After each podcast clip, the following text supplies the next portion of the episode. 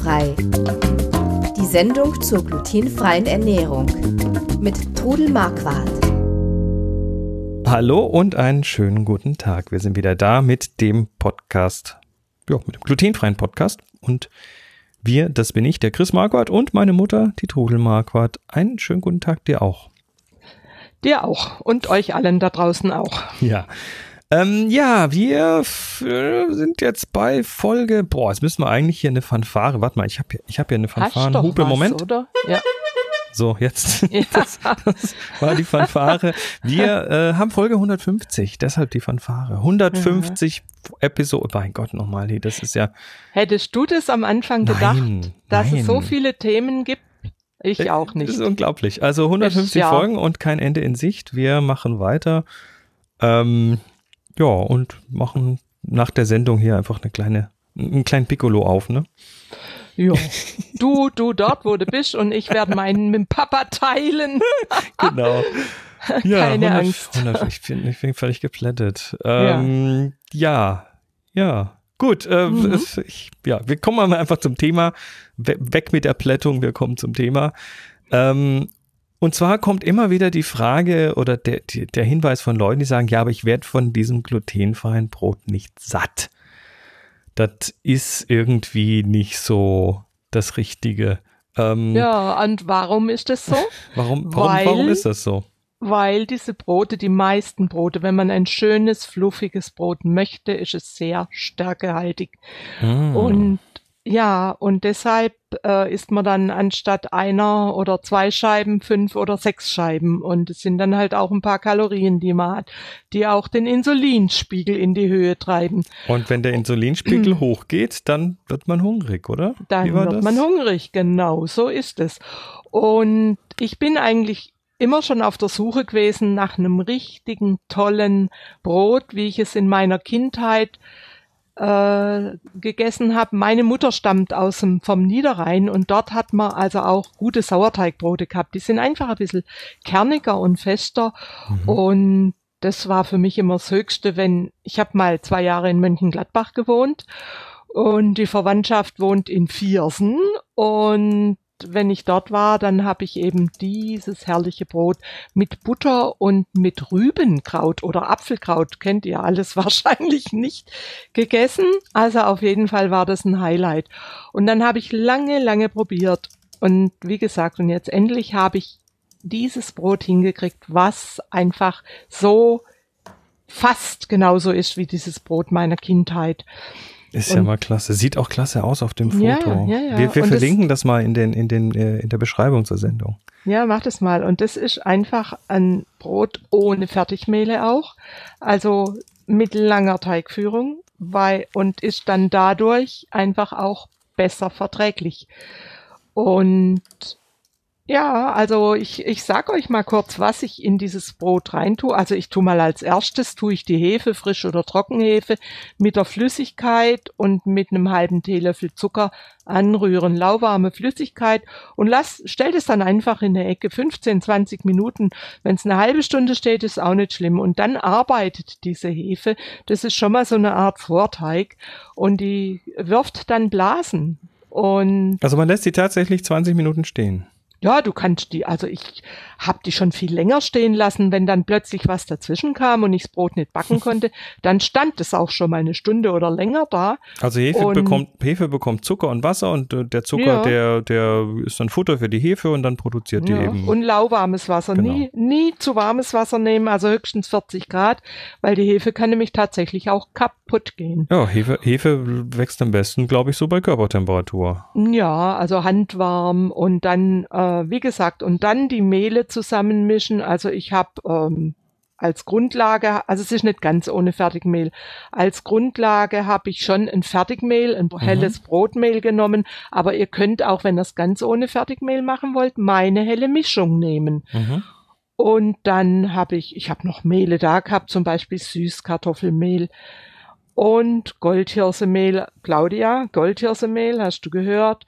Dann Von Buchweizen. Sendung, ja. ja, Buchweizenflocken, Traubenkernmehl Und dann kommen noch die gemahlenen Flohsamenschalen, Xanthan, Salz, dann der Lievi Tomatre, der einfach dem Ganzen auch noch einen Schub gibt. Und Apfelessig und, und Olivenöl. Hat nichts mit Salat zu tun, aber der Apfelessig hilft einfach, dass die Hefe besser aufgeht. Mhm. Übrigens, die Mehlmischungen, äh, falls ihr die sucht, auf dem äh, glutenfreien Kochbuch, glutenfrei-kochen.de, gibt es eine Kategorie Grundrezepte. Und mhm. da sind die unter anderem drin. Da ist der Lievitomato drin, da sind einfach so Grundrezepte wie Mürbeteig drin, Pizzateig und so weiter und eben auch eine dunkle Mehlmischung, eine helle Mehlmischung und eine helle Mehlmischung ohne Maismehl. Ja, das ist für viele einfach auch wichtig, mhm. weil sie das Maismehl nicht gut vertragen. Und, okay, also zurück zu ja. deinem, zu deinem äh, vollwertigen Brot. Ja, und dann habe ich einfach äh, alles in die Rührschüssel der Küchenmaschine getan, die ganzen Mehle und die Zutaten einfach der Reihe nach da rein und dann eben die Hefeflüssigkeit dazu und dann das Ganze mit den Knetagen der Küchenmaschine fünf Minuten gut durchkneten. Also man muss dem schon Zeit geben. Ja, also ich finde überhaupt, nehmt euch fürs glutenfreie Backen Zeit.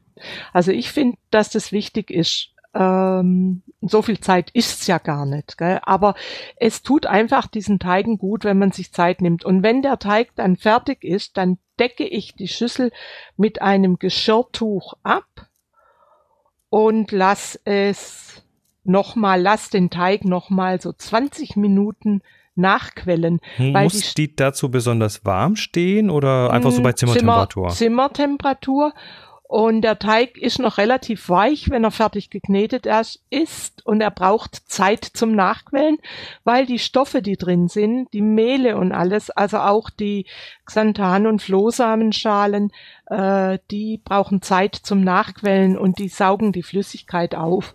Ah ja. Und dann ist das Brot nachher so, dass man es formen kann.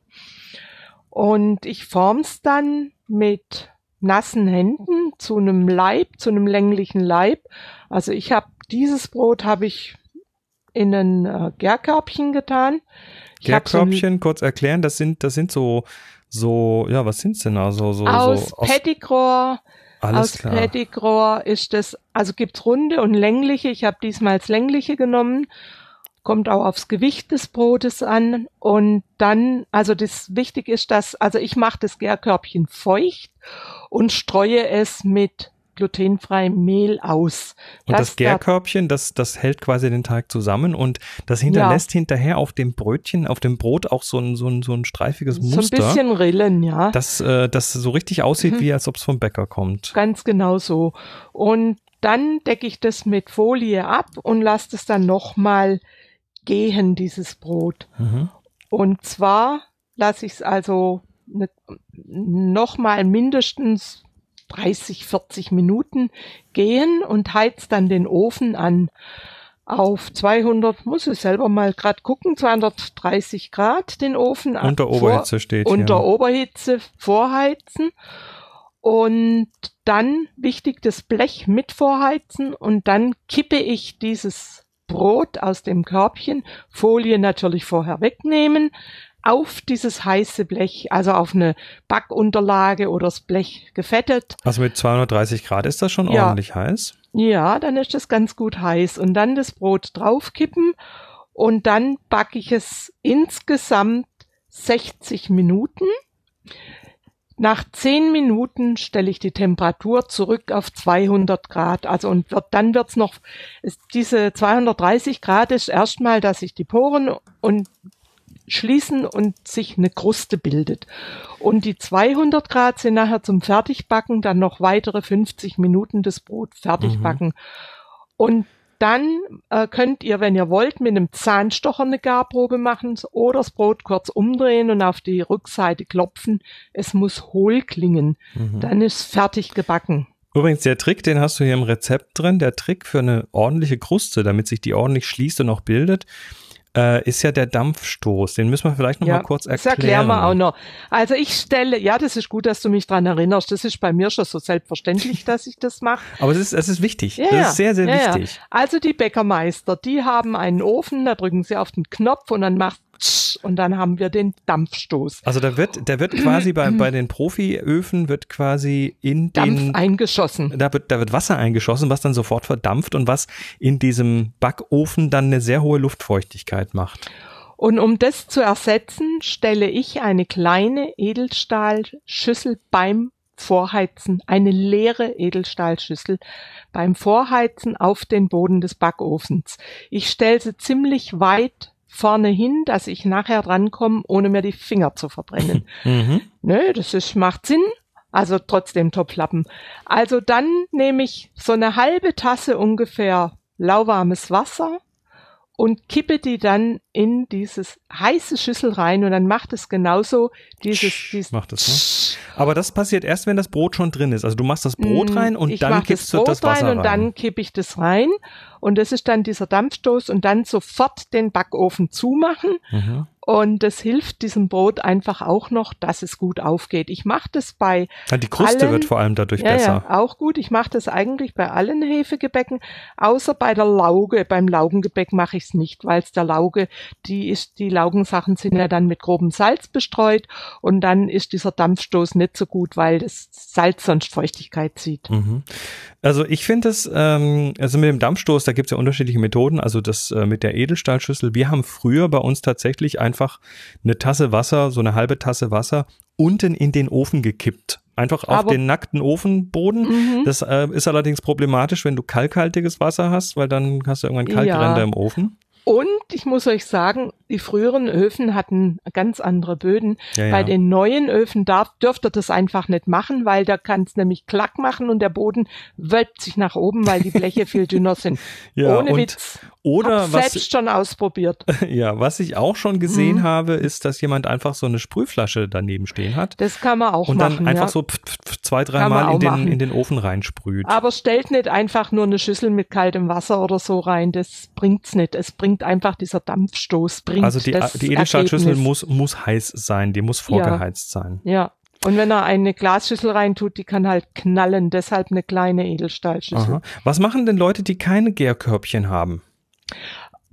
Ihr könnt das in, in eine runde Schüssel zum Beispiel, die einmehlen und das Brot dann da rein tun oder ähm, das Brot formen und ja, entweder es gibt auch Brotformen. Kann man es auch in einer Kastenform äh, machen? Ich, ja, das wollte ich gerade sagen. Man kann es auch in eine Kastenform tun und dann hat man halt nur oben die Kruste. Aber da könnt ihr dann auch zehn Minuten vor Backende das Brot rauskippen und, und ohne Form nochmal diese zehn Minuten zum Schluss fertig backen. Sehr schön. Dann haben wir jetzt ein vollwertiges Brot, was auch satt macht. Ähm, wir weisen an dieser Stelle auch nochmal auf ein zweites Brot hin. Äh, haben wir, glaube ich, auch schon mal drüber geredet. Genau, Da Folge haben wir eine ganze 147. Sendung gemacht, genau, eine genau. ganze Sendung. Und das ist dieses lebensverändernde Brot, was ähm, ja im Wesentlichen aus Körnern, Nüssen und so weiter besteht. Und davon brauche ich ein Scheibchen und dann bin ich satt für eine Stunde oder zwei Mhm. oder drei. Also das ist auch ein sehr, sehr, sehr sättigendes Brot. Auch das verlinken wir nochmal in den Notizen zur Sendung. Also ich äh, kann dir es auch nochmal sagen, ich habe einige Fragen gekriegt, wie man die Sojaflocken ersetzen kann, Mhm. weil eben viele Leute Soja nicht vertragen. Das können wir hier auch nochmal kurz sagen, dass es eigentlich keinen richtigen Low-Carb-Ersatz für Soja gibt. Also wer Low Carb will, der kommt um das Soja an der Stelle nicht rum oder er lässt es mal weg und probiert's, aber dann wird das Brot, Brot nicht so fluffig. Ja. Ansonsten man aber, backt also, man es halt mit Haferflocken, aber dann ist es wieder mit Ja, ich habe ja auch noch ein Carbs. anderes Low-Carb-Brot. Das hat dann halt äh, Eier und Quark und solche Sachen drin Genau. und Nüsse. Es gibt verschiedene äh, Rezepte. Alles klar, aber Mhm. ihr sollt nicht hungern, ihr werdet dann schon satt davon. Wir wünschen euch auf jeden Fall äh, schönes Backen, tolle Ergebnisse. Äh, guten stellt- Appetit beim Brotessen. Genau. Stellt uns weiterhin Fragen auf glutenfrei-kochen.de auf dem Podcast.